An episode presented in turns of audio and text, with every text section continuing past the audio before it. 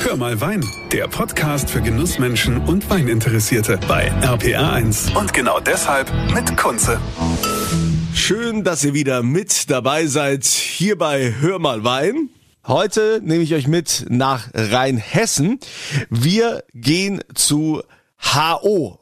Alle kennen ihn nur als HO. Ja, aber mit richtigem Namen heißt er Hans Oliver Spanier. Grüß dich. Hallo, freut mich sehr. Du bist ja schon sehr lange Winzer. Du bist mittlerweile, gehörst du zur Creme de la Creme äh, des deutschen Weines. Und das war ja auch ein recht langer Weg dahin. Mittlerweile ist es ja nicht nur das äh, Weingut äh, Spanier. Du bist ja also auch nicht nur Battenfeld Spanier, sondern jetzt auch noch Kühling Gillot. Aber da müssen wir gleich mal drauf kommen, wie diese Konstellation überhaupt zustande kam. Aber vielleicht kannst du uns als erstes mal sagen, wie kamst du zum Wein? Ja, wie kommt man zum Wein? Also prinzipiell glaube ich, ähm, ist es in Rheinhessen wirklich diese eine dieser Besonderheiten, dass alle großen Güter und mittlerweile auch alle wirklich äh, namhaften Güter dann doch irgendwo Familienbetriebe sind. Bei mir war es nicht ganz so wirklich ein Familienbetrieb aus dieser Tradition raus. Ähm, meine Eltern hatten Mitte der 80er Jahre schon beschlossen, dem Weinbau mehr oder minder den Rücken zu kehren.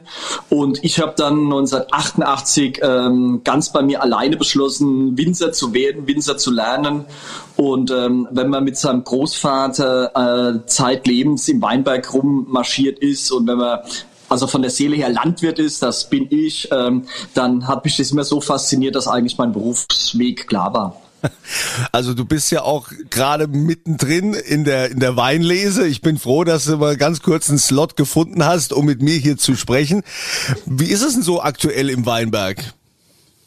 Ja, also es ist, äh, wir haben eines der herausforderndsten Jahre. Ähm, 2016 war ähnlich, aber äh, 2010, also viel Regen im Frühjahr, ein, ein extrem nasser, kalter Sommer, ähm, Pernospora-Probleme, aber Jetzt schaut's wirklich äh, sensationell aus. Ist ein sehr klassisches Jahr. Und äh, mich erinnert es ein bisschen an 96, äh, 2001, 2002. Und 2002 ist ja in aller Munde und ein toller Jahrgang. Ihr seid in Hohensülzen und äh, habt äh, traumhafte Lagen. Äh, ihr habt ja, also ich sag mal jetzt nicht nur hier in, äh, in Rheinhessen, ihr habt ja auch ein bisschen was in der Pfalz.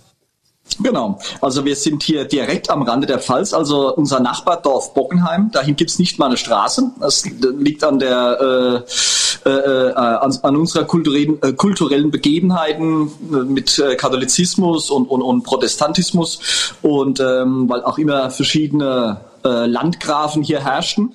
Aber äh, wir sitzen hier direkt an der Pfalz und zum Zellertal. Und das Zellertal ist die einzige Weinbaugemeinde äh, Deutschlands, wo eine Gebietsgrenze durchläuft, nämlich Rheinhessen und die Pfalz.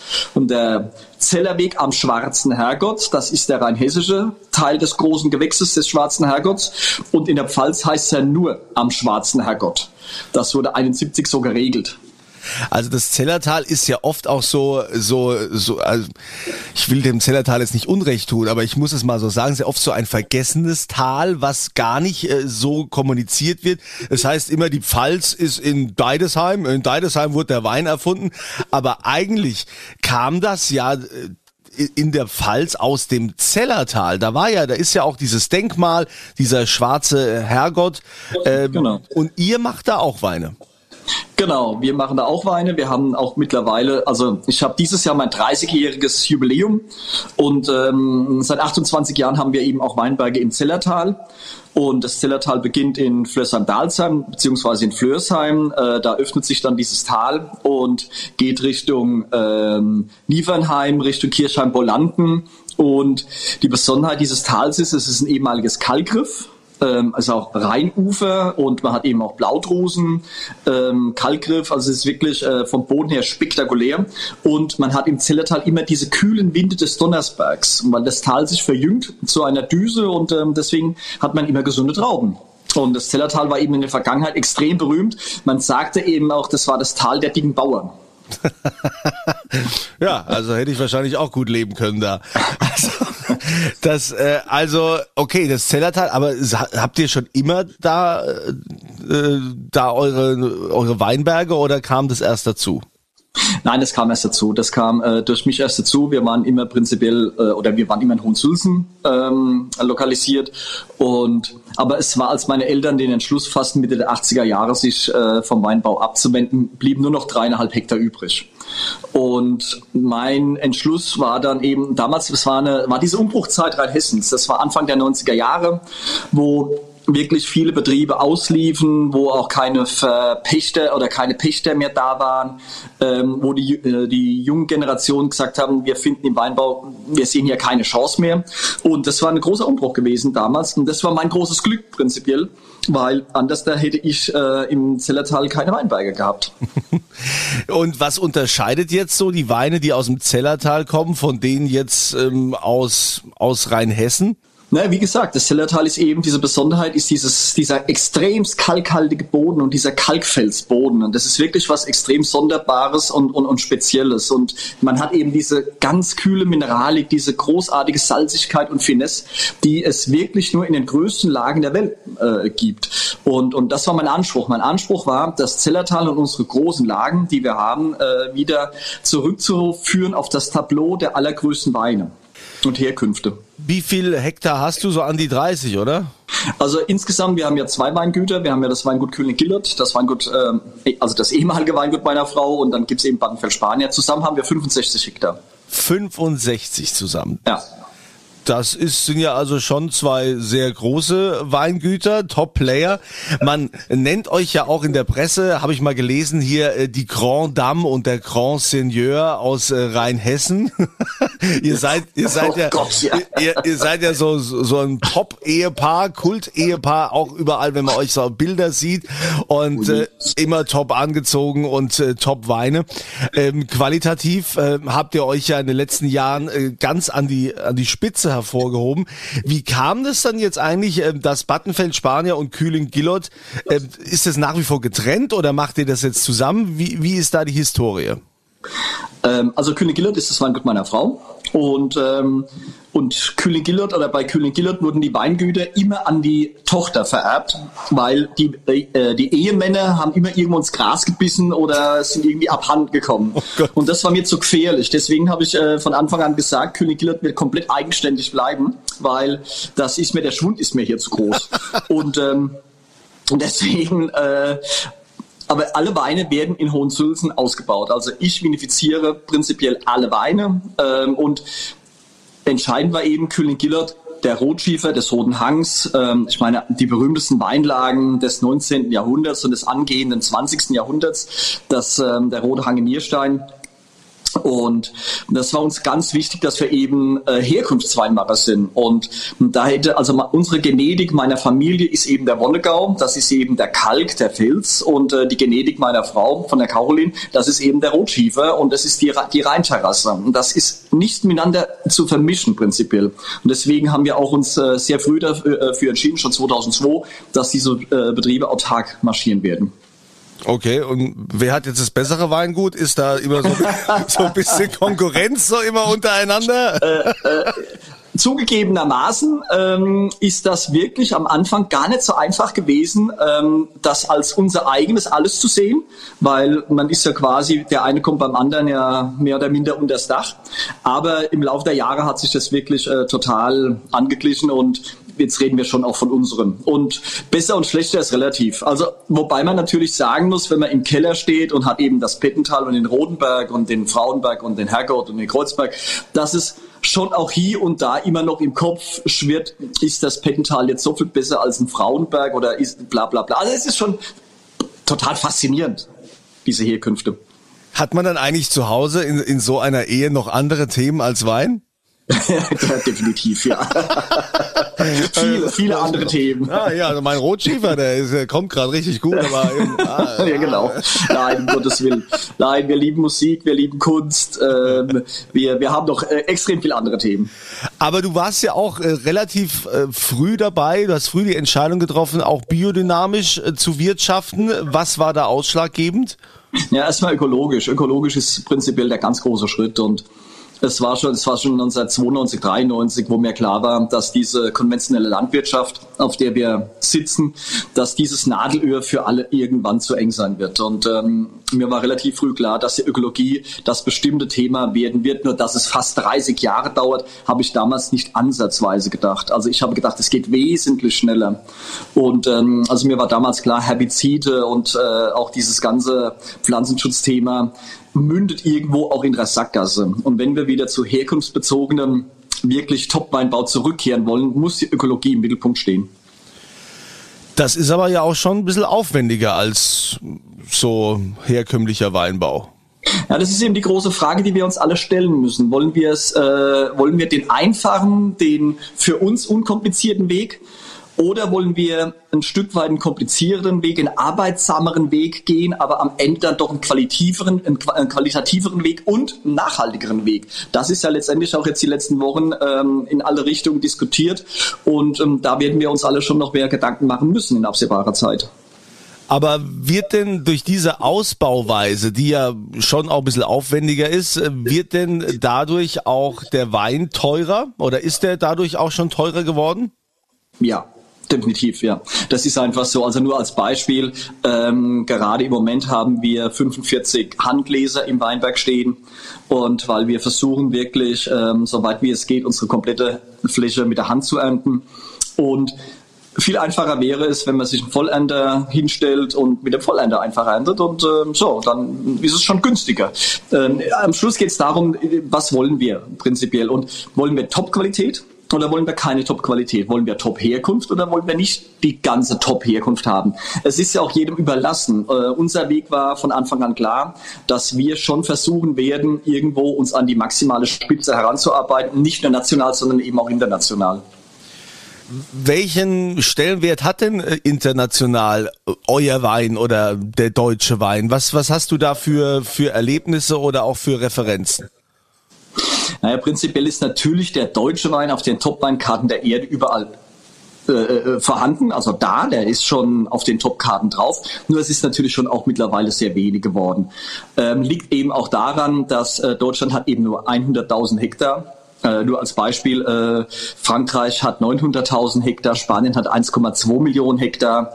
Also da, Deutschland ist wirklich sehr klein letztendlich, wenn es um Wein geht. Aber die teuersten Weine des 19. Jahrhunderts kamen aus Deutschland. Und äh, was man immer vergisst, ist zum Beispiel, dass Traben-Trabach der weltgrößte Weinhandelsplatz war mit Bordeaux zusammen. Und das zeigt letztendlich schon, um was es äh, ginge. Und nur als Beispiel, wir exportieren in 38 Länder äh, der Welt und für uns ist der Exportanteil die letzten Jahre über 60 Prozent gestiegen. Und das ist einfach auch schon mal ein Zeichen letztendlich, dass deutsche Weine irgendwo mittlerweile im Top-Segment auch einen, einen, einen tollen Markt haben. Und wie ist das im eigenen Land? Man sagt ja oft, der Prophet gilt im eigenen Land nichts. Ist da die Nachfrage auch gestiegen oder wird das eher rückläufig? Ach nee, das würde ich gar nicht sagen. Also ich würde sagen, äh, es gab noch nie so viele gute Weine. Äh, in Deutschland. Das muss man mal klar sagen. Und das erfreut mich und das erfreut auch mein Herz, dass wir viele, viele, viele junge, tolle, engagierte Buben haben und Mädels, die unfassbar gute Qualität produzieren für ein tolles Geld und dass unsere ganze Weinbranche davon profitiert. Das ist die eine Seite. Ähm, die andere Seite ist, dass wir eben in Deutschland nach wie vor das größte Importland der Erde sind äh, für ausländische Weine. Das heißt also, es ist noch jede Menge Luft nach oben.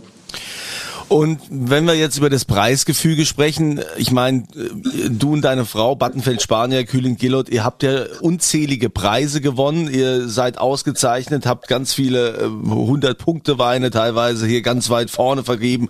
Wie ähm, ist das noch darstellbar ja auch mit den Preisen. Ne? Klar, also je mehr man quasi in der Öffentlichkeit steht, je mehr Preise man gewinnt und so weiter, dann sagt man natürlich, okay, äh, wir haben tollen Wein, der wird auch gewertschätzt, äh, dann äh, ziehen wir auch ein bisschen die Preisschraube an.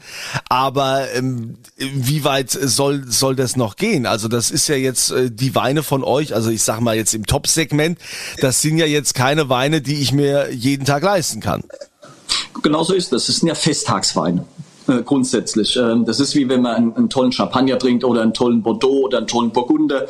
Prinzipiell sind das ja Festtagsweine. Aber es gibt auch nach wie vor Gutsweine bei uns äh, im Preiseinstieg äh, zwischen 12 und 15 Euro. Und, und das, da legen wir auch sehr großen Wert drauf, weil ähm, ein Gutsriesling ist für mich mit einer unserer wichtigsten Weine, weil es ist die Visitenkarte des Gutes. Okay. Also das heißt, ich krieg auch bei dir nach wie vor für mein für mein Scholle Riesling, genau. mein Scholle Wein kriege ich von dir einen Riesling, eine Literflasche. Ein Top, Scholle Riesling, exakt, genau. Das sind dann unser Gutsrieslinge und äh, und wie gesagt, die kosten so zwischen 12 und 15 Euro. Aber wie gesagt, ist aber schon äh, auch äh, oberes Preisniveau, denn normalerweise sagt man ja so, okay, so so sieben, acht Euro darf so ein Wein kosten. Das ist auch so, keine Frage. Und da bin ich auch ganz großer Fan, dass ähm, es noch eine Price Range unter 10 Euro geben muss, keine Frage. Nur mit unserem Aufwand, mit der Akribie und mit, ähm, ja, mit, dieser, mit dieser Detailverliebtheit, wie wir eben arbeiten, ist es so nicht mehr möglich. Das muss man auch eben ganz klar sagen. Aber es gibt ja immer noch einen Plan B. es gibt immer noch einen Plan B. ja, man kann ja irgendwann doch wieder mit dem Vollernter durchfahren. Ne? Wenn man, wenn man, ja. Aber das, äh, so weit wollen wir es ja nicht kommen lassen. Aber klar, du hast ähm, mit deiner Frau natürlich auch äh, dazu beigetragen, den äh, deutschen Wein ähm, noch beliebter zu machen, den deutschen Wein auch international anerkannter zu machen, um da, weil wir ja gerade immer mit äh, Bordeaux, also mit den Franzosen oder mit den, mit den Spaniern kämpfen, auch mit Italien. Ähm, was hast du denn noch so vor? Was äh, sind denn noch, gibt's noch von dir so ein paar Prestigeprojekte, wo du sagst, äh, da will ich hin? Also da würde es, äh, da würde ich wieder äh, Streit mit der Caroline kriegen. Ähm, das ist diese Frage, ja, wie weit seid ihr denn und was denkt ihr denn, was noch kommt? Und da bin ich so immer so ein Stück weit ähm, äh, bei Jeff Bezos, der sagt, wir sind immer noch bei Tag eins und das ist auch nach wie vor so weiter keine Aussage. Da kriege ich aber immer Krach mit der Caroline, weil die Caroline sagt, wir sind mindestens dienstags mittags. Und ähm, also ich würde sagen, dass äh, unser Weg, den wir beschritten haben, jetzt nach 30 Jahren, muss man ja auch mal klar sagen, äh, dass, dass wir auf einem super Weg sind, und zwar unisono, aber es ist noch viel zu tun. Also es gibt noch ein paar Träume, die wir haben, keine Frage. Ähm, unter anderem das Thema Rosé aus der Provence lässt mich nie ganz los. Also ich kann mir jetzt halt nicht vorstellen, Entschuldigung, äh, kann mir nicht vorstellen, dass wir jetzt in, in, in Deutschland noch andere Projekte beginnen würden. Aber ich könnte mir durchaus vorstellen, dass wir irgendwann mal ein Glas ähm, Battenfeld Spanier, Kühlingio äh, aus der Provence trinken könnte an Rosé. Cool. Das ist doch ambitioniertes Projekt. Das ist, äh, ist doch ist eine, eine schöne Nachricht. Aber ähm, wie siehst du jetzt ähm, die Zukunft des, des deutschen Weines? Der Wein wird wahrscheinlich äh, teurer werden, was ja auch gut ist. Bei dem, wie man sagt, die ganze der Aufwand, der dahinter steht. Mir tun oft die Moselwinzer leid, die ja äh, da in den Steillagen sind, die wirklich alles äh, per Hand lesen müssen. Und das ist immer so eine Mischkalkulation. Also bei ihrem Gutswein legen die meistens ja irgendwie drauf. Und deshalb ist es ja gut, dass es dahin geht. Aber wie wird sich der Wein in Zukunft noch entwickeln? Wie ist so deine Perspektive für den Riesling in Deutschland? Stichwort Klimawandel. Ja, das ist natürlich gerade im Moment ein, ein Wahnsinnsthema, die Klimaerwärmung. Aber man muss auch ganz ehrlich sagen und, äh, und auf fairerweise sagen, es gab noch nie so viel guten Riesling zu trinken und so viel guten Wein. Also wir sind im Moment, stehen wir auf der Gewinnerseite des Klimawandels. Und wir haben das in 2021 jetzt gesehen, wenn Reife eben nicht eintritt, was das bedeutet grundsätzlich. Ähm, es gab Weinbaujahre 87 zum Beispiel, da gab es an der Mosel gar kein Wein in den normaleren Lagen. Das wurde gar nicht reif. Und ähm, so gesehen ist der Klimawandel für uns eher positiv als negativ. Und äh, ich lasse mich immer zu der Aussage hinreißen, bis Ende des Jahrhunderts brauchen wir, was das Thema Riesling und Klimawandel betrifft, überhaupt uns keine Gedanken zu machen. Und ich würde auch darüber hinausgehen. Aber ähm, keine Frage, dass man da was tun muss, ähm, dass wir uns auch nachhaltiger ähm, alles in Erinnerung rufen müssen. Was den deutschen Wein prinzipiell angeht, sehe ich eine brillante Zukunft. Und ähm, wenn wir gerade an der Mosel sind zum Beispiel, ich habe einen Kumpel, der beginnt jetzt an der Mosel Syrah zu pflanzen. In Toplagen, äh, Schieferterrassen, wie zum Beispiel an der Côte Und das sind irgendwo auch Projekte, die extremst erfolgreich und extremst spannend werden können. Und da, und es gibt, wie gesagt, es gibt so viel ambitionierte klasse Jungs und klasse Mädels, die die Welt gesehen haben, die Praktikas gemacht haben, die überall waren, die, die äh, vielsprachig sind und die kommen allen wieder zurück nach Deutschland. Und es gibt eine gewaltige Power an, an, an tollen Leuten, wo uns wirklich nicht ansatzweise bange werden muss für die Zukunft. Gibt es denn eine Rebsorte, die du niemals bei dir im Weingut äh, anpflanzen würdest? Also in Boah, das, das ist bei fies. dir im Finger. Es, es gibt nicht nur eine, es gibt mehrere, aber die sage ich jetzt nicht.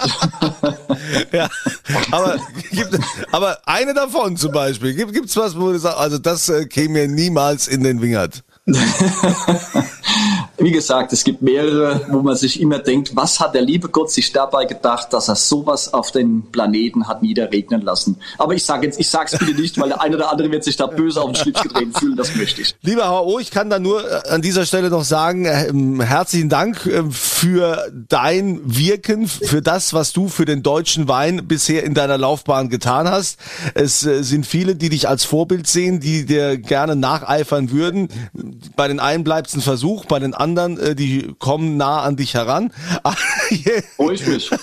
Und äh, ich äh, wünsche dir und deiner Frau natürlich weiterhin viel Erfolg bei dem, was ihr tut. Euch wünsche ich auch wieder ein paar schöne Tage, eine schöne Woche und immer volle Gläser. Das war Hör mal Wein, der Podcast für Genussmenschen und Weininteressierte mit Kunze auf rpa1.de und überall, wo es Podcasts gibt.